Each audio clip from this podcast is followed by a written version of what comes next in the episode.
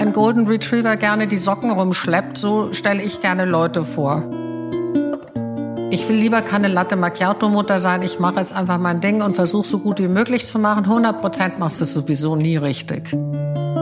Ich muss zugeben, dass ich äh, mit Tieren mehr Empathie habe als mit Menschen mittlerweile. Ich finde auch, dass wir Corona verdient haben. Wir haben es verdient. Ich begrüße Sie herzlich zu einer neuen Folge meines Podcasts Gespräche über Wandlung. Diesmal bin ich zu Gast bei der PR-Expertin und Unternehmerin Alexandra von Rehlingen in ihrem Zuhause in Hamburg. Hallo, liebe Alexandra. Hallo, liebe Tanja. Schön, dass du bei mir im Norden bist.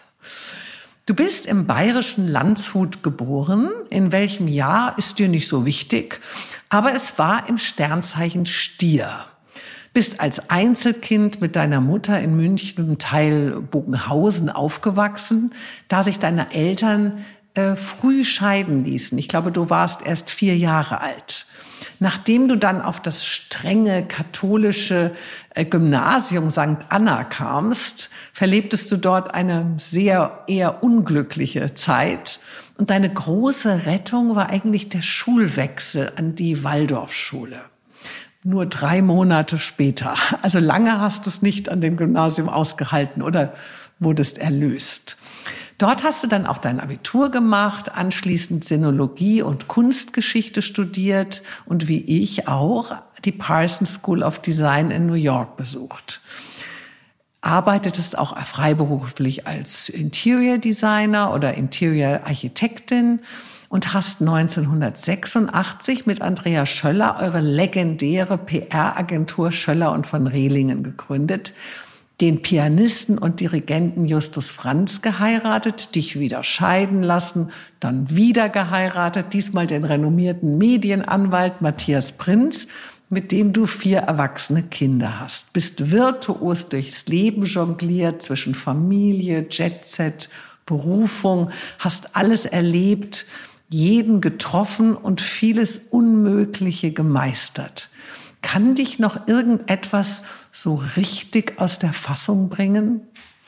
Du, jeden Tag bringt mich was aus der Fassung, ehrlich gesagt. ähm, natürlich die Corona-Politik, das Wort kann man nicht mehr hören, aber vor allem ähm, alles, was sich um Tierschutz dreht, weil ich bin natürlich in jedem Tierschutzverein von der Pita bis ähm, vier Pfoten bis ich weiß nicht was und da kriege ich jeden Tag immer so schreckliche Bilder, die mich so wahnsinnig tangieren und wirklich aus der Fassung bringen und ich bin überall engagiert und spende und setze mich ein und das bringt mich am meisten aus der Fassung. Und gehen wir doch noch mal ganz an den Anfang zu deiner Kindheit. Wie fühltest du dich als Einzelkind? Denn das gab's ja damals gar nicht so oft. Das stimmt. Also ähm, erstens mal, ich habe mich immer sehr wohl gefühlt als Einzelkind, muss ich zugeben. Ich fand das immer ziemlich angenehm. Und diese Scheidungsgeschichte, die war in der Tat ähm, nicht ganz ohne, weil natürlich war ich da auch in diesen bayerischen adligen Kreisen und da war das ein absolutes No-No damals, sich scheiden zu lassen. Und ich war sowieso dann so ein bisschen spezieller. Ähm, ich weiß noch genau, da gab es so einen adligen Tanzkurs. Und als ich dann mit Mofa und Jeans ankam, gab es dann sofort Rundschreiben, dass ja doch Elemente, die irgendwie die Kulturgefährten ähm, sich jetzt hier bei dem Tanzkurs angemeldet haben, weil ich natürlich als Waldorfschüler da ein bisschen anders drauf war. Ähm, ja, das, das war in der Tat schwierig, aber irgendwie habe ich da mein eigenes Ding gemacht und früh mich da ähm, entfesselt. Hat denn deine Mami mit dir damals jemals so richtig über dieses Scheitern ihrer Ehe gesprochen? Wart ihr so ohne Mann im Haus, so ein bisschen wie so beste Freundinnen? Habt euch alles anvertraut? Wie war das? Überhaupt nicht. Das war ein Thema, was es gar nicht gab. Also ich erinnere mich gar nicht, dass es je überhaupt besprochen wurde. Also der Vater auch, war auf einmal weg. Irgendwie war der weg, aber das Gute war, dass das Verhältnis immer wahnsinnig nett und freundlich war. Und mein Vater ist so ein unglaublich kultivierter, gebildeter Mann gewesen, der auch nie über Geld gesprochen hat. Es war ihm alles unangenehm Geld und er hat wirklich nur sich mit seinen Büchern beschäftigt und seiner und seiner Genealogie und der Geschichte. Ähm, insofern gab es da nie Streit und es gab nie irgendwelche Punkte. Ich meine, die Leute streiten sich ja eigentlich immer über Geld oder über, über wo die Kinder sein dürfen. Und das war beides keine, kein Thema. Insofern war das alles gut. Und dann hatte ich noch diese extrem starke Großmutter, die Mutter meiner Mutter, von der ich mich eigentlich so quasi erzogen fühle, weil die einfach immer zur Stelle war und die mir auch wirklich ein absolutes Rollenmodell war. Also meine Großmutter war wirklich eine total selbstständige Frau, die schon in den 30er Jahren hatte die so ihr eigenes Institut in Düsseldorf für Mensendiek-Gymnastik. Das wäre sowas wie Pilates heute oder Yoga und hat äh, mehr Geld als ihr Anwaltsmann verdient und war einfach immer schon so, wie man eigentlich jetzt sein möchte und hat mir immer wirklich ähm, absolut auf den Weg gegeben. Unabhängigkeit, Unabhängigkeit, Unabhängigkeit, finanziell von Menschen einfach unabhängig sein. Und das hat mir, ähm, das hat mich geprägt. Und welche Rolle spielte dein Vater in deinem Leben? Wie hat es dich für deine eigenen Beziehungen geprägt, vielleicht ohne den Vater im Haus aufzuwachsen? Viele sagen ja, naja, die, die Mädels, die nur mit den Müttern aufwachsen, die suchen sich dann später einen Mann, der ein bisschen älter ist oder so eine Vaterfigur. Wie hast du das empfunden und wie war euer Verhältnis? Also eine Vaterfigur habe ich wirklich nie gesucht und mein Verhältnis zu meinem Vater war ein unglaublich respektvolles, freundliches. Ähm, eigentlich intellektuelles, denn immer wenn wir uns gesehen haben, hat er mir Vorträge über Geschichte gehalten, hat mir auch über die eigene Familie, weil er eben auch Familienforschung gemacht hat und hat mir wirklich, der wusste auf Knopfdruck, was die Familie Rehlingen in Augsburg äh, 1350 gemacht hat und solche Sachen. Und das hat mich natürlich immer sehr beeindruckt und das waren eigentlich immer solche Gespräche. Die waren eigentlich keine weltlichen Gespräche, muss ich sagen. Also er hat sich auch nicht dafür interessiert, ähm, keine Ahnung, ob ich jetzt ähm, ausgehe und einen Boyfriend habe und sowas. Das hat er gar nicht gefragt. Der hat wirklich immer über diese anderen Themen gesprochen. Und wobei einmal ist er mit mir zu Yves Saint Laurent gegangen, das weiß ich noch. Da hat er mich in der Waldorfschule abgeholt und dann sind wir zu Yves Saint Laurent gegangen und da habe ich ein wahnsinnig schönes Outfit bekommen, weil er das irgendwie selber toll fand. das ist ja reizend.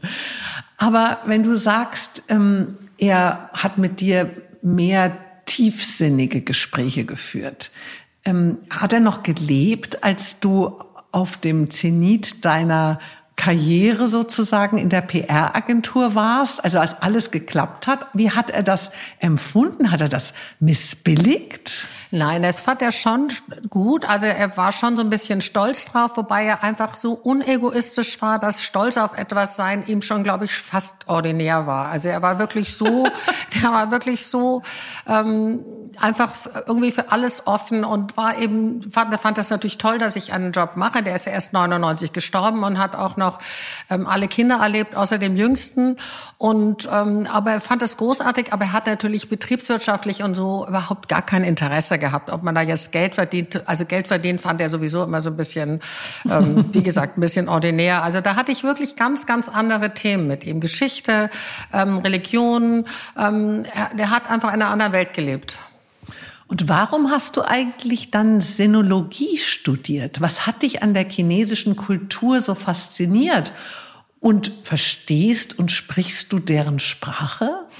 Also leider spreche ich die Sprache nicht, weil es ist eine Weile schon her. Also ich verstehe nur so fragmentarische Sachen. Ich kann also noch begrüßen und fragen. Ich kann auch noch zur Not was zum Essen bestellen, kann die Farben alle, kann so ein paar Brocken noch. Aber die Sinologie hat mich deswegen interessiert, weil mein Großvater mütterlicherseits, der war ja internationaler Rechtsanwalt und der reiste schon in den 20er Jahren, in den 1920er Jahren reiste, der war sehr viel älter als meine Großmutter und reiste damals schon nach Hongkong und Shanghai, um da internationale Verträge zu verhandeln. Ähm, und hat damals von seinem Freund Walter Rathenau den den Tipp bekommen, er sollte unbedingt chinesische Kunst sammeln, weil die chinesische Kultur einfach die größte ist. Und so hat er langsam angefangen, Porzellane zu sammeln. Und ich bin in dieser sehr schönen Porzel chinesischen Porzellansammlung quasi aufgewachsen und habe diesen hohen Respekt vor China sozusagen mit der Muttermilch mitbekommen. Also hier ist das Tangpferd und die Sung-Vase und die Ming-Vase und die ganzen Dynastien. Und das hat mich dann wirklich interessiert. Außerdem bin ich mathematisch völlig unbegabt. Dafür bin ich ganz gut in Sprachen und habe gedacht, ich muss eine Sprache mir aussuchen, die schon per se eine Art Monopol ist. Und dann noch in Kombination mit Kunstgeschichte wollte ich eigentlich in den Kunsthandel gehen als Expertin für chinesische Kunst, kam aber dann anders, wie du weißt, weil meine Freundin Andrea, die damals auch studierte, die hat Kommunikation studiert und wir haben uns bei einem Abendessen dann ähm, irgendwie überlegt, jetzt machen wir mal eine PR-Agentur auf. Ich wusste gar nicht, was es ist zu dem Zeitpunkt. Ja. Ich wusste nicht, wofür PR steht, keine Ahnung. Also mehr Quereinstieg gibt es gar nicht, als bei mir damals war. Aber irgendwie haben wir es ja dann doch gemacht. Und wie siehst du denn Apropos China, die Lage heute. Müssten wir jetzt deiner Meinung nach zum Beispiel die Winterolympiade jetzt in Peking boykottieren, die Geschäftsbeziehungen beenden, unser Missbilligen noch deutlicher ausdrücken, mehr Haltung zeigen? Wie siehst du das? Ich halte das für total absurd, weil China ist sowieso der Ruler der Welt. Das können wir jetzt mögen oder nicht mögen, aber China gehört jetzt schon die Welt und es wird ihnen noch viel mehr demnächst gehören. Daran glaube ich felsenfest. Und dieses Moralis diese moralisierende Außenpolitik von dieser Frau Baerbock ist für mich das röteste aller Tücher, weil du kannst nicht ständig belehren. Es ist ein totaler Wahnsinn, ja. Also man muss natürlich diesen Dialog führen und man muss natürlich schon sagen, wenn Dinge. Ähm, keiner möchte so leben, keiner möchte so gläsern und komplett durchleuchtet und so unfrei leben. Das ist gar keine Frage. Aber ich fürchte, wir sind auch schon auf dem Weg dahin. Und ähm, das einfach nur zu bekämpfen und, und so moralisch abzuwerten und zu drohen, lächerliche Drohungen. Ja, es ist genauso wie Putin immer zu drohen. Also es ist, ähm, ich finde es absurd und weltfremd und auch gefährlich. Und du hast ja gesagt, dass du mit Andrea Schöller eben diese PR-Agentur gründetest. Schlummerte da so eine Sehnsucht schon immer in dir, so ein großes Netzwerk zu betreiben? Also ist das etwas, was nicht, weil du sagtest, auf einmal kam das so, ja, aber vielleicht gibt es das gar nicht, dieses auf einmal. Vielleicht ist es nur etwas, was aufgedeckt wird in uns. Absolut. Also Andrea hat eine ganz große Begabung, Begabung und Talente in anderen Leuten auch zu sehen. Und sie hat in mir wirklich etwas entdeckt, was mir nicht bewusst war, aber was tatsächlich immer schon bei mir war, schon als Kindergartenkind, schon auf Ferienreisen mit meinen Großmüttern in Italien, stand ich immer schon an der Espresso-Bar und habe allen alle bedienen wollen und wollte mit allen reden und begrüßt. Und irgendwie hatte ich das immer schon sozusagen im Blut und habe dann auch als junge Studentin immer schon tolle Abendessen gegeben ähm, in Farbmotti, ähm, in alles in Rot oder in Weißgrün und habe dieses Gastgeberding, das war auch immer schon meins und und und und Networking, also Leute zusammenbringen. Das ist irgendwas, da bin ich wie ein Golden Retriever gerne die Socken rumschleppt, so stelle ich gerne Leute vor. Eure PR-Agentur ist ja seit Jahrzehnten eine wirklich wahrhaftige Größe. Wenn ihr zu einem Presseevent einladet kommen sie alle, nicht nur die B- und C-Prominenz, sondern auch wirklich A. Eure Gästelisten und die dazugehörigen Adressen, sehr wichtig, sind für eure Kunden Gold wert. Und sie sind auch der Gradmesser für den Stellenwert der Eingeladenen in der Gesellschaft. Umso mehr grämen sich natürlich viele, wenn sie nicht eingeladen werden oder nicht mehr oder noch nicht dieses Aufnehmen, dieses Streichen eurer Gästeliste, äh, ist das Chefsache? Also das ist zu viel des Lobs. Also das bin ja wirklich geflattert, was du da sagst. Also wir haben natürlich über diese vielen, vielen Jahre, in denen wir diesen Job machen, einfach viele Kontakte, die gewachsen sind, die mitgewachsen sind, wo dann auch die jüngere Generation, wo die Kinder mit einbezogen waren. Das ist uns auch extrem wichtig, dass wir generationsübergreifend unsere Gästelisten haben und unsere Verteiler haben. Und es ist einfach eine total persönliche Sache. Also ähm, ich habe ganz besonders viel Event hier in Hamburg und Berlin gemacht, weil ich natürlich hier an Berlin nah dran bin und, und die bedeutenden Events kannst du halt eigentlich nur in, in Berlin machen, weil da kriegst du Kunst, Kultur, Wirtschaft, alles zusammen wie in keiner anderen Stadt in Deutschland.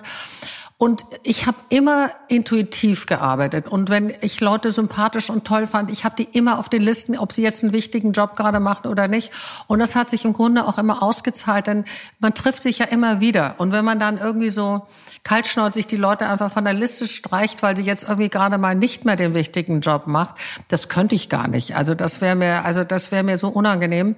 Und das hat sich immer bewährt. Und das haben wir beide, die Andrea auch. Wir haben einfach, glaube ich, eine ganz gute Einschätzung, wie die Leute ticken. Und das ist ja wahnsinnig wichtig, dass du die richtigen Leute, auch schon alleine so ein Placement, dass du die richtigen zusammensetzt. Da kannst du ja furchtbare Sachen anrichten, wenn du die falschen Leute oh ja, zusammensetzt. Kenne ich auch. Genau. Also und das ist halt wahnsinnig wichtig. Ich habe natürlich die letzten zwei Jahre durch Corona haben wir natürlich schon ganz schön gelitten, weil es da nichts gab. Aber ich habe jetzt ein neues Format, was ganz toll läuft. Und zwar mache ich so kleinere Networking-Dinner in dem Loft in Berlin, was für uns auch so eine Plattform für die Agentur ist. Und ähm, da lade ich dann immer so zwischen 16 und 20 Leuten ein und auch für Kunden im Kundenauftrag. Und das funktioniert ganz toll, weil die Menschen lieben es natürlich nach wie vor und umso mehr nach dieser Durststrecke mit Lockdown etc. lieben es sich zu treffen. Und es muss halt immer wirklich eine interessante Mischung sein. Das heißt, die Leute müssen wirklich was mitnehmen aus so einem Abend. Die müssen tolle Gespräche gehabt haben, neue Kontakte. Also sie müssen was davon gehabt haben, denn jeder hat wenig Zeit und ähm, und wenn du das eine Weile gut machst, dann hast du halt irgendwann auch den Ruf, dass die Leute gerne kommen. Aber wie gesagt, es ist ja auch so, dass sie eventuell nicht kommen dürfen oder nicht mehr kommen können, ja? Und das wird mich trotzdem noch mal genau interessieren. Wie wie regelst du das für dich? Weil ich meine, du müsstest ja, wenn man es genau nimmt, du bist ja wirklich so Hans Dampf in allen Gassen, kennst jeden, bist mit vielen per Du, also nicht nur aus der Modebranche oder aus der High Society, sondern auch ja Wirtschaft, Politik. Jetzt hast du aber vielleicht einen Kunden, der sagt, so, wir machen jetzt ein Event mit 50 Leuten oder mit 100 Leuten. Dann musst du ja entscheiden, das ist ja auch dein Fingerspitzengefühl, wen lade ich da jetzt ein? Wer passt da jetzt? Wer passt zusammen? Und äh, ist das dann manchmal auch so, dass die Leute nachher sagen, oh, so gemein, dass du mich da nicht eingeladen hast oder so? Wie, wie, wie ist das? Ist man dann sehr beschäftigt, nur damit wieder die Wogen zu kletten? Also komischerweise habe ich das Problem nie, weil die Thematik ist ja immer neu. Es gibt ja immer neue Aufhänger. Die Welt ändert sich täglich. Es gibt neue Themen, es gibt neue Zusammenhänge, es gibt neue Schwerpunkte. Und daraus ergibt sich die neue Mischung immer automatisch. Das heißt also, wenn ich jetzt zum Beispiel zu Chinese New Year war das letzte Dinner einlade, dann überlege ich natürlich, wer hat eine China-Relation, was ist das Hauptthema, ähm, the Chinese Virus. Wer versteht was von, von Epidemiologie ähm, und von Virologie? Ähm, wer ist journalistisch interessiert an China? Wer ist vom Kundenumfeld? Welcher Künstler ist gerne in China? Also irgendwie rund um dieses Thema, aber auch nicht ganz strikt. Dann, natürlich kommen dann auch noch Leute dazu, die nicht so viel mit, mit China am Hut haben. Aber es gibt dann so eine gewisse Grundlinie. Und das, äh, wenn jetzt zum Beispiel das Thema Nachhaltigkeit ist, ich habe schon mehrfach für den tollen ehemaligen Entwicklungs Bundesminister Gerd Müller, den ich wirklich wahnsinnig schätze, weil er einer der wenigen Leute ist, die wirklich was auf die Straße gebracht haben und nicht nur geredet haben mit seinem grünen Knopf, mit einem Lieferkettengesetz etc. Und wenn man jetzt um so ein Thema herum einlädt, dann ergibt sich ganz automatisch die Mischung und zwar auch wieder generationsübergreifend und aus verschiedenen Branchen. Und das ist irgendwie, das ist ein organischer Vorgang. Kommt einfach aus deinem Bauch raus. Du magst ja den Ausdruck PR-Lady gar nicht. Na, grauenvoll. Habe ich gelesen.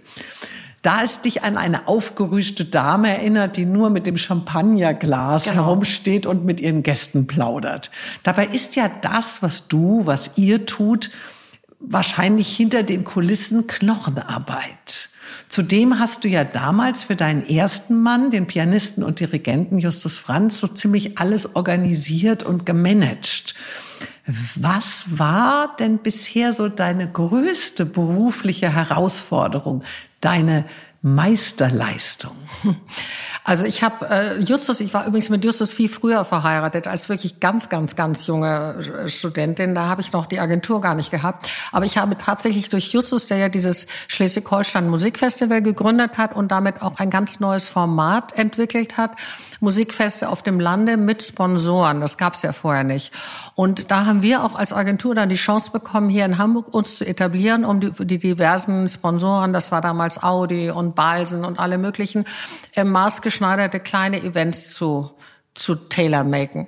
Ähm, und durch Justus habe ich letztlich ähm, durch diese ganze Begleitung im Konzertleben und durch das Chaos, was so ein Künstler immer mit sich bringt, habe ich irgendwie the hard way gelernt, wie man ähm, organisiert. Also da musste ich zum Beispiel einmal war ich Skifahren in St. Moritz und dann rief Justus an und sagt, übrigens morgen Abend habe ich John Neumeier und Leonard Bernstein eingeladen wegen der Premiere der West Side Story und es kommen 150 Gäste.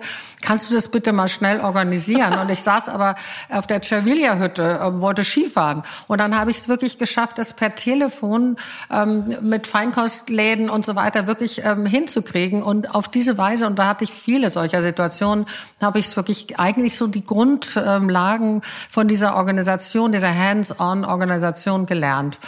Und ähm, dann kam natürlich, aber wir haben, machen ja hauptsächlich Public Relations. Also Event ist ja eigentlich nur ein Add-on, was sich später immer mehr entwickelt hat. Aber die, die Grundarbeit ist ja schon die Pressearbeit, Medienarbeit und eben jetzt auch immer mehr Social Media Work und Influencer Relations und so weiter. Und dieses, um nochmal auf dieses schreckliche Wort PR Lady zurückzukommen, das ist auch völlig aus der Zeit gefallen. Das klingt auch so wie Madame Pompadour. Also das ist so anders als das, was wir wirklich machen, weil das ist wirklich eine knochenharte Arbeit und es ist auch wirtschaftlich, ähm, muss man tough sein und kalkulieren. Das ist einfach ein unternehmerisches Arbeiten mit allen Personalproblemen, allen, die alle anderen auch haben. Aber irgendwie PR-Lady klingt einfach völlig fehlleitend. ja, so ein bisschen 80er Jahre, gell? Ja. ähm, wer sind denn deine wichtigsten Ratgeber oder machst du alles mit dir selbst aus? Nein, also natürlich, wir haben ja ein, ein tolles Team. Also äh, meine Münchner Kollegen, ähm, wir haben eine tolle Geschäftsführerin in München, die Alja, unglaublich professionell und mit der und mit der Andrea natürlich. Wir stimmen uns natürlich intern ab. Aber auch privat. Also du als Mensch. Also gar nicht nur beruflich. Ja, also mit, ähm, mit Freunden, also Christina zum Beispiel, Tröger, die du ja kennst, Club der europäischen ja, Unternehmerinnen, ja. mit der bin ich ja wirklich sehr, sehr, sehr eng, weil wir sowohl politisch als auch gesellschaftlich extrem eng und, und, und, und ähnlich denken. Mit der tausche ich mich sehr viel aus und wir helfen uns ja auch gegenseitig, Guest-Speaker einzuladen und Kontakte auszutauschen und so weiter. Und dann natürlich meine, meine ganzen Freunde, die ich immer schon hatte. Aber irgendwie ich würde mal sagen, 80 Prozent ähm, tausche ich mich mit mir selber aus. Also das heißt, äh, eher im, im Stillen in sich hineinfühlen und nicht gleich die Nächsten gleich anrufen und sagen, oh, ich habe das Problem oder jedes Problem. Nein, weil alle haben ja eh so viel zu tun. Und wenn man dann noch, ähm, noch mehr Probleme auf die Leute auflädt, das ist nicht gut. Ja. Aber ich wache ganz oft zwischen ähm, drei und vier auf. Das ist, man sagt ja, das ist irgendwie die Stunde des Wolfes. Das gibt, es gibt auch irgendwas, warum genau um diese Zeit. Und da wache ich auf und dann fallen mir dann wirklich alle wichtigen Themen ein. Und dann habe ich ein Papier und einen Bleistift neben mir. Nicht das Handy, weil das blaue Licht einer wieder so wach macht. Und dann schreibe ich mir wirklich kurz auf. Und dann bin ich entlastet sozusagen, weil die Dinge, die mir dann zwischen drei und vier einfallen, die sind auch wirklich wichtig und die kann ich dann am nächsten Morgen ablesen und bearbeiten. Und also das kann man sich ja gar nicht mehr wirklich an sie erinnern erinnern. Also ich ja. rede jetzt nicht nur vom Traum, aber mir geht's auch manchmal so, ja. dass ich dann denke, ah, das muss ich mir morgen mal aufschreiben. Ja. Aber dann, dann ist es nicht weg. mehr so, so da. Ja, also absolut. Und das beruhigt mich dann, wenn ich weiß, ich habe das hingeschrieben, kannst morgen nachlesen. Wie wichtig ist in deinem Beruf Diskretion? Diskretion ist sehr wichtig, denn wenn man jetzt so als Plaudertasche unterwegs ist und alle wissen, wenn ich es der sage, kann ich es auch gleich der Bildzeitung sagen, dann hat man ja einen ganz negativen Marktwert, ja, weil, weil die Leute ja auch Vertrauen haben. Also es gibt ja auch, auch Gäste, die wirklich selber so disponiert sind, dass sie aufpassen müssen, was sie in der Öffentlichkeit sagen, mit wem sie zusammen sind. Und wenn die mir nicht trauen könnten, dass ich die richtigen Leute denen bringe und dass auch über Themen nicht geredet wird, die sie nicht wollen, dann würden die nie kommen. Also der Diskretion ist extrem wichtig. Und wie wichtig ist dir Etikette und Anstand? Also mir persönlich sehr wichtig. Natürlich Anstand ist natürlich jetzt auch eine Tugend, die jetzt auch sehr, sehr verstaubt klingt, aber es gibt ja auch so einen menschlichen Anstand und der hängt jetzt nicht nur damit zusammen, wie man angezogen ist und so weiter, aber es gibt einfach so einen Respekt, ja. Und wenn jetzt einer eingeladen ist zu einem tollen Dinner und kommt mit irgendwelchen abgerissenen Hosen und unelegant, dann ist es respektlos, ja. Und da würde ich jetzt nicht sagen, es ist Etikett ähm, oder so, aber es wäre einfach respektlos und das würde ich nicht erwarten und das hätte ich auch nicht gerne. Oder ähm, wenn sich jemand aus dem Team gegenüber den Gästen falsch benimmt, das ist ja alles eine Respektsache. Man kann es auch Etiketten nennen oder, oder Anstand oder so weiter, aber das ist extrem wichtig. Und ich glaube, das macht ja auch die Klasse aus. Und ich glaube, wir haben als Agentur schon so eine gewisse Classiness-Ruf, dass wir eben nicht so als äh, Effekthaschereien machen mit irgendwelchen komischen Leuten, die einmal lustig sind, aber dann nachher irgendwie nicht. Also da passen wir schon ein bisschen auf. Ja, was ist sehr schön eigentlich, das Ganze unter dem Nenner Respekt auszudrücken. Ja. Weil das ist es ja letztendlich. Ja. Dieses, äh, egal welchen Stellenwert der andere jetzt hat, also mein Gegenüber, ich muss ihn einfach respektieren. Absolut. Und dann ist es immer auf Augenhöhe. Ja. Egal, ob jetzt der eine weniger Geld hat oder weniger Einfluss. Absolut. Wenn man so deinen Werdegang anschaut oder auf deinen Werdegang blickt, könnte man ja meinen, du seist vom Leben sehr verwöhnt worden.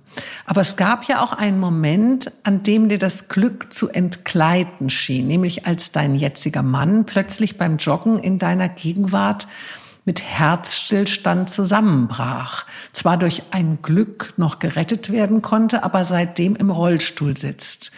Kannst du dich noch an diesen Moment erinnern oder ist etwas so Schmerzvolles ganz weit weg in deinem Innersten vergraben? Ich erinnere mich da total genau, minutiös dran.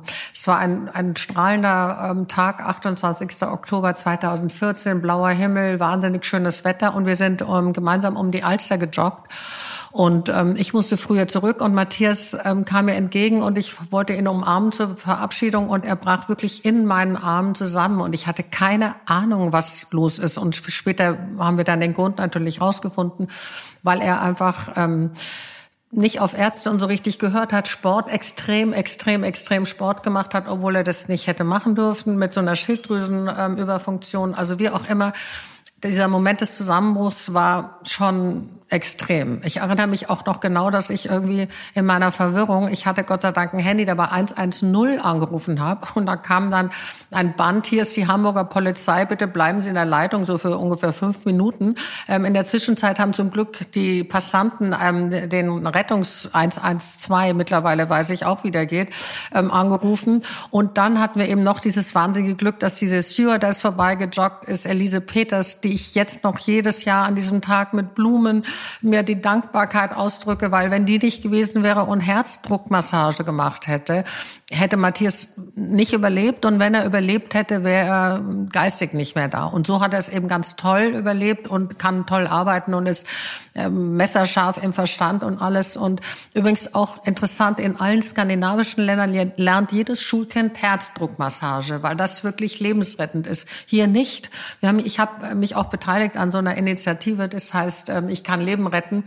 Und da habe ich eben auch gelernt, dass man, wenn man das nicht kann und wenn da jemand liegt und man keine Herzdruckmassage kann, dann hat er eine schlechte Chance. Also du siehst, das ist alles total präsent, aber gut verarbeitet. Mhm. Ja, ich, ich habe auch letztens gedacht, mein Gott, was wäre, wenn jetzt was passieren würde auf der Straße? Ein, du erlebst einen Unfall oder siehst irgendjemand zusammenbrechen. Denn diese erste Hilfe, die man mit 18, wenn man, als man den Führerschein gemacht hat, ja. das ist ja schon Jahrzehnte her. ich wüsste, ich weiß gerade noch Seitenlage, aber alles andere ist weg.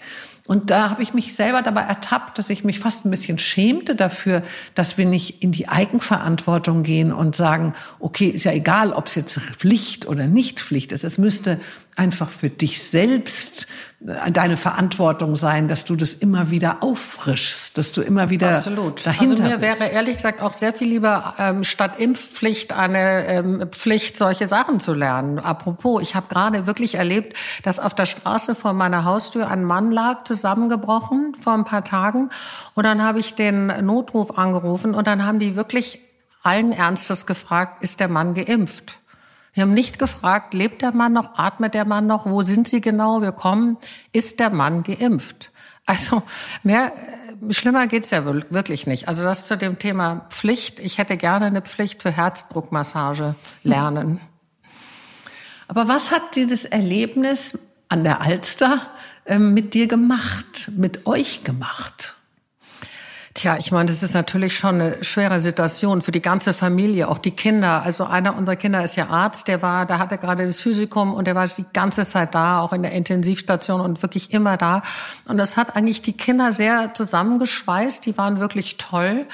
Ähm, und ich meine, die ganzen Lebensumstände. Ich habe natürlich wieder wahnsinnig organisieren müssen, neue neues Haus mit ähm, was alles behindertengerecht ist, wo du mit dem Lift überall fahren kannst. Und das ist ja auch alles nicht so ganz leicht zu realisieren, aber das haben wir irgendwie hinbekommen. Und eigentlich haben wir uns gut arrangiert. Also Matthias ist jetzt gerade zum Beispiel für viele Wochen in Thailand und macht da so eine Kur und dem geht's da super. Es ist warm und toll und er macht Fortschritte und hat sich nicht aufgegeben und arbeitet weiterhin daran. Er möchte unbedingt aus dem Rollstuhl raus. Also insgesamt geht's ihm sowieso gut, aber die Beine funktionieren halt noch immer nicht. Und da kämpft er wie ein Löwe drum. Und das finde ich ganz toll, wenn man einfach never give up. Und hat seine körperliche Behinderung deine Sichtweise auf unseren Umgang mit Behinderten verändert? Oder ist alles da draußen gut, wie es ist? Also meine, meine Sichtweise hat es insofern natürlich behindert, als ich jetzt immer, wenn ich in ein Restaurant oder irgendwo hingehe, schaue ich automatisch drauf, ähm, wie viele Stufen hat das. Ja, ich meine, das klingt so lapidar, aber das ist, das sind natürlich wirklich die, die Hindernisse, dass du einfach da nicht rein kannst, wenn du fünf Stufen hast oder brauchst du einen Helfer und so weiter. Also meine Sichtweise hat es rein pragmatisch verändert und vor allem habe ich festgestellt, wenn du so einen Unfall hattest und eine Behinderung und wenn du dann nicht über die Mittel und über das Know-how verfügst, dir das Leben bequem zu machen, sprich ähm, ähm, Helfer dir zu engagieren, sprich dein, dein Haus so umzubauen, dass du alles benutzen kannst, dann hast du es wirklich schwer. Also ähm, das ist wirklich, ich glaube, nie braucht man mehr Geld und, und Netzwerk, als wenn man sowas hat. Mhm. Aber also müsste das war mein Learning. Aber müsste man auch dann etwas in unserer Gesellschaft verändern? Also ist, fehlt da deiner Meinung nach irgendetwas? Also, ähm, also mein Neffe hat ein Down-Syndrom und gut, der geht auf eine Montessori-Schule. Also das ist natürlich schon immer schön, dass er aber auch Inklusion äh, erleben darf und auch gefördert wird. Aber dennoch wird er zum Beispiel trotzdem nicht zu Kindergeburtstagen eingeladen, mhm. weil wahrscheinlich die Eltern einfach ganz normal, also ich will das gar nicht verurteilen, aber sie denken vielleicht, oh, das ist dann mehr Arbeit oder der könnte weglaufen oder vielleicht schwierig mhm. werden oder oder oder und dann geht man halt dem so aus dem Weg. Ja, das ist ähm, die Normalität könnte schon besser, wenn der Umgang könnte ein bisschen lässiger und normaler werden. Aber es wird halt sehr getrennt. Du hast dann halt Behinderten, weiß ich nicht, Veranstaltungen, Behindertenreisen, Behinderten dies. Es müsste mehr Normalität da reinkommen. Und übrigens in der Waldorfschule war es so, dass wir, das gehörte zum Schulprogramm, dass wir mit Down-Kindern gearbeitet haben und dann gelernt haben, wie besonders sozial und freundlich die sind. Die sind ganz angenehm im Umgang. Und das weißt du natürlich erst, wenn du wirklich mit denen denen persönlich zu tun hast. Also ich bin ja der größte äh, Freund der Waldorfschule. Der hat wirklich mein Leben positiv verändert, diese Schulzeit. Und das ist zum Beispiel einer der typischen Punkte. Ja, das gehörte immer schon zum Programm der Waldorfschule, dass du mit behinderten Kindern, gleichaltrigen Kindern arbeitest. Genauso wie biodynamische Landwirtschaft oder Handwerken und dass die Jungs stricken und, und, und häkeln lernen, ist super, weil das ist ja für die Hirnsynapsen ganz toll, wenn du im jungen Alter solche handwerklichen Sachen machst, ja ja, und ja. wird immer wahnsinnig verlacht und äh, tanzt seinen Namen und so. Alles Quatsch. Eurythmie ist fantastisch. Also ich bin wirklich ein großer, großer Verfechter des Systems. Ja, und es wäre vielleicht auch der Anfang von einer wahrhaftigen Diversity. Weil, wenn man jetzt zum Beispiel, ich glaube, morgen geht wieder Germany's Next Topmodel oder heute los. Äh, und da wird ja groß darüber berichtet, dass eben diesmal auch ältere Frauen dabei sind. Ich glaube, eine 68-Jährige und eine 64-Jährige und eine kleine. Aber es wäre ja eigentlich schön, wenn man auch irgendwann mal sagt, äh, dass Schönheit vielleicht auch nicht da aufhört, wo alles normal ist, sondern vielleicht nicht nur das Geschlecht vielleicht äh, so ein bisschen anders sein könnte, sondern vielleicht auch eine gewisse Behinderung, die man hat, eben trotzdem auch schön sein kann. Der Mensch kann trotzdem schön sein, ja. Ja, ja, absolut. Also man müsste einfach so ein bisschen insgesamt großzügiger denken zu lernen und ähm, so ein bisschen, aber es wird man einfach nie erreichen können, weil jeder Mensch hat natürlich seine seine vorgefassten Meinungen, auch seine Ängste gegenüber äh, anderen kranken oder, oder behinderten Leuten, auch Angst, was falsch zu machen. Ich glaube, das ist alles eine Erziehungssache und eine genau. Bildungssache. Und wenn man das eben früh lernt, dann wird es, kann es Normalität werden. Und wenn das später oktroyiert wird, dann ist es schwierig. Ja, zum Beispiel in Italien, das wusste ich gar nicht, gibt es gar keine Behindertenschulen. Es ist alles Inklusion. Toll. Also dort benutzen die das Wort auch gar nicht, weil es Ach. einfach so normal ist. Ach, ich liebe Italien und Italiener sind einfach die besten Menschen. Das passt ja wieder nach Italien. Ah, wunderbar. Wusste ich auch nicht. Du hast vier Kinder mit deinem Mann. War die Entscheidung, Kinder zu bekommen und Karriere zu machen, ein Wagnis? Hattest du oft so ein schlechtes Gewissen, wenn du einmal wieder ein bisschen spät nach Hause kamst, als die Kinder vielleicht schon schliefen oder du musstest dringend weg, obwohl sie dich gebraucht hätten? Also mir ging das manchmal so. Ich habe zwei Kinder und ich habe mich in manchen Momenten schon als schlechte Mutter gefühlt. Also ich muss zugeben, dass ich das nie hatte. Ich hatte nie ein schlechtes Gewissen, weil ich mir immer gedacht habe, also ich habe mich immer extrem organisiert. Ich habe natürlich auch das große Glück gehabt, dass ich in unmittelbarer Nähe gewohnt habe, wo mein, wo mein Büro ist, so dass ich physisch immer ganz, ganz nah war. Aber ich habe mir immer gedacht, es ist Quality Time, dieses immer bemühte Wort, das stimmt aber. Du musst in den wichtigen Momenten da sein und du musst wenn die wirklich Nöte haben, wenn die krank sind, wenn sie Examen haben und so weiter, dann musst du da sein. Du musst aber nicht ständig äh, zum Hockey selber fahren und du musst auch nicht unbedingt immer an der Sandkiste selbst daneben sitzen. Das kann man delegieren. Und ich, ich in meinem Unabhängigkeitsstreben habe mich auch nie auf Institutionen verlassen, also Waldorf Kindergarten natürlich, aber schon das Wort Kita ist für mich so fast wie so ein DDR-Wort, entsetzlich. Ich habe das nie gehabt. Ich habe immer Nannies und Au pairs gehabt und zwar immer mit brauchbaren Sprachen. Also die Eltern, die ersten drei Kinder hatten immer englischsprachige Au-pairs und sind zweisprachig damit aufgewachsen. Und Donatus hatte sogar das Glück, eine chinesische Dame, eine tolle Frau, die eigentlich Ingenieurin ist und die mittlerweile wirklich ein Familienmitglied ist, dass er die hatte, seitdem er zwei Jahre alt ist und dadurch Mandarin gelernt hat mit ihr. Und ich habe immer gedacht, ähm, man muss es delegieren können. Natürlich gab es auch Momente, wo ich sagte, Mensch, jetzt muss ich auf eine Pressereise gehen, aber jetzt ist der Kindergeburtstag, dann muss ich das verschieben. Aber irgendwie so ein wirklich schlimmes, schlechtes Gewissen hatte ich da nie. Vor allem habe ich mich einfach taub gestellt, wenn die anderen Damen, und es waren nur Frauen, die kritisiert haben. Ich habe nie von einem Mann auch nur die Hauch einer Kritik bekommen, warum ich so viel arbeite und trotzdem Kinder habe. Das kam immer nur von anderen Frauen. Und da habe ich mir immer gedacht, ich will lieber keine Latte Macchiato Mutter sein. Ich mache jetzt einfach mein Ding und versuche so gut wie möglich zu machen. 100 Prozent machst du sowieso nie richtig. Du lebst seit einigen Jahren vegan. Zuvor warst du Vegetarierin. Wann und wieso wurde es dir ein Bedürfnis, auf alle tierischen Produkte zu verzichten? Und empfindest du es überhaupt als Verzicht? Also, dass ich Vegetarierin bin seit über 25 Jahren, lag daran, dass ich einmal einen Film gesehen habe. Ich weiß es noch, der, der, es war ein Dokumentarfilm Karremann im zweiten deutschen Fernsehen. Und das waren die ersten Berichte über Tiertransporte und Massentierhaltung. Und die haben mich so wahnsinnig geschockt, dass ich von diesem Tag an nie wieder Fleisch gegessen habe. Also das war schon mal durch. Dann habe ich noch ein bisschen Fisch gegessen. Dann habe ich gesehen, jeder zweite Fisch steht beim WWF-Führer auf der roten Liste. Dann habe ich das auch aufgehört und bin also immer sehr vegetarisch gewesen. Und dann habe ich in der Corona-Zeit mal ein bisschen mehr Zeit zum Lesen gehabt und habe das Buch Die vegane Revolution von Christian Vagedes mhm. gelesen.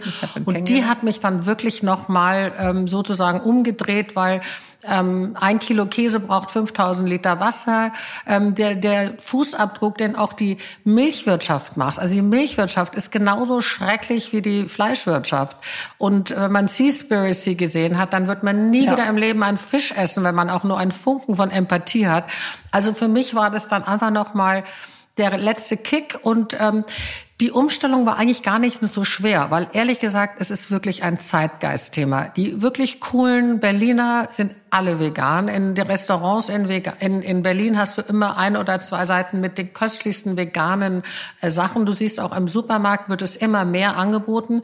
Und ähm, ich bin da mittlerweile total Hafermilch und was es alles gibt, ähm, Beyond Meat. Es ist ja wirklich eine Sache, da bin ich ja nicht mehr so alleine wie vor 25 Jahren, muss man sagen. Also die Umstellung war nicht schwer und ich fühle mich super wohl damit. Und hast du an dir selbst innerlich und äußerlich Veränderungen gespürt, seitdem du dich vegan ernährst? Also es geht mir eigentlich physisch besser noch, ähm, wobei mir es vorher auch nicht schlecht ging, aber ich habe das Gefühl, ich bin wirklich fit, ähm, also mir fehlt nichts. Und ähm, mein Bewusstsein ist noch geschärfter. Also zum Beispiel wusste ich auch nicht, dass eine Kuh, wenn sie ein Kalb hat, produziert normalerweise natürlicherweise acht Liter Milch. Die wird aber in der industriellen Haltung zu 50 Liter Milch gezwungen. Und dann wird auch noch das Kälbchen weggenommen und die, die männlichen Kälbchen werden entsorgt. Ja, die sind irgendwie 10 Euro wert und werden zu Hundefutter gemacht. Das ist alles, das macht mich wahnsinnig. Ja, also das ist, ähm, ich muss zugeben, dass ich äh, mit Tieren mehr Empathie habe als mit Menschen mittlerweile. Ich finde auch, dass wir Corona verdient haben. Wir haben es verdient, weil wie wir uns mit dem Planeten und den Tieren benehmen, ehrlich gesagt. Und wir wissen ja mittlerweile alles, dass es Zoonosen sind, die diese Krankheiten hervorrufen. Und wenn wir uns nicht ändern, müssen wir halt mit diesen Umständen leben. Wie wichtig ist dir dein eigenes Aussehen? Schaust du noch gerne in den Spiegel? Also mein eigenes Aussehen ist mir sehr wichtig, das muss ich zugeben. Ich bin ja Stier und Stiere sind ja sehr, haben es gerne schön um sich herum und auch sind selber gerne schön. Also ich habe auch gerne ein schönes Ambiente und es muss auch aufgeräumt sein und ähm, ich würde auch, wenn ich irgendwo in ein Hotelzimmer ziehen müsste für ein paar Wochen, würde ich erst mal eine Duftkerze kaufen und mir Blumen hinstellen. Also es muss immer wieder ein bisschen schön sein. Und klar ist mir mein Äußeres wichtig. Es ist ja auch Teil meines Jobs, ja. Also ich kann jetzt auch nicht ausschauen wie ein Mülleimer, aber dafür dann für Marken wie Etro, Ferragamo und ähm, ich weiß nicht, welche tollen Modemarken wir noch alles repräsentieren als Agentur ähm, und dann ähm, so anders ausschauen. Und dann finde ich auch, es ist auch so eine Philosophie von mir, dass ich glaube, das Äußere wirkt sich auch auf das Innere. Also wenn man sich ähm, diszipliniert und wenn man ähm, auch in der Lockdown-Zeit eben nicht nur im Pyjama und ungeschminkt rumläuft, sondern trotzdem einfach noch ein gewisses Maß an Disziplin und, und, und Selbst, ähm, Selbstbetreuung Liebe. sozusagen hat, dann, dann wirkt sich das auch nach innen aus, weil man, das ist auch eine Struktur, die man außen hat, die sich auch nach innen dann perpetuiert.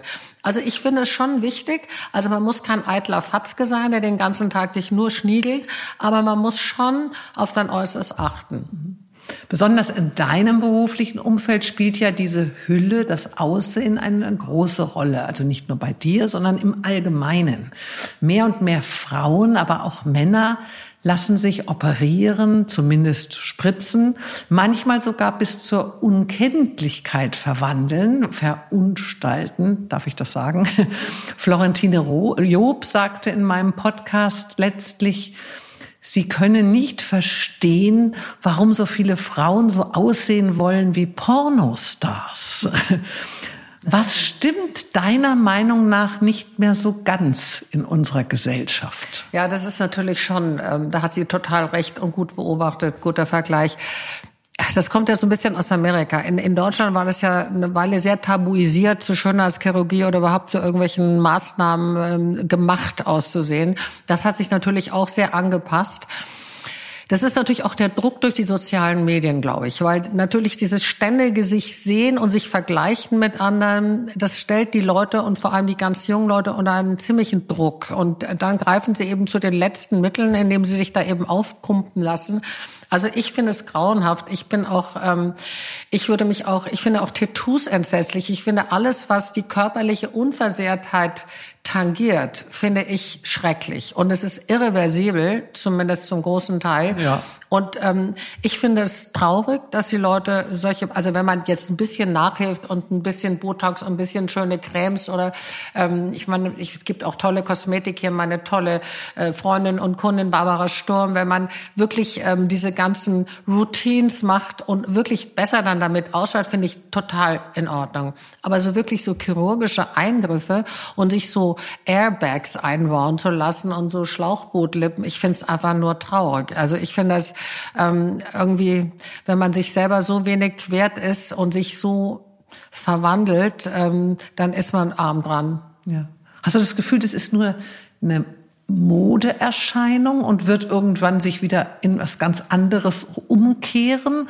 Oder ist das sozusagen der Anfang vom Ende und irgendwann sehen alle so aus? Ich glaube, jedes Zeitalter prägt das Aussehen. Wenn wir schauen, wie sahen die Leute in den 50er Jahren aus, sie hatten auch andere Figuren oder im 19. Jahrhundert oder in der Rokoko-Zeit. Mal war Dickmode, war mal Dünnmode ich glaube, das, das macht das Zeit, dass der Zeitgeist macht was mit den Menschen und auch bis ins Äußerliche hinein.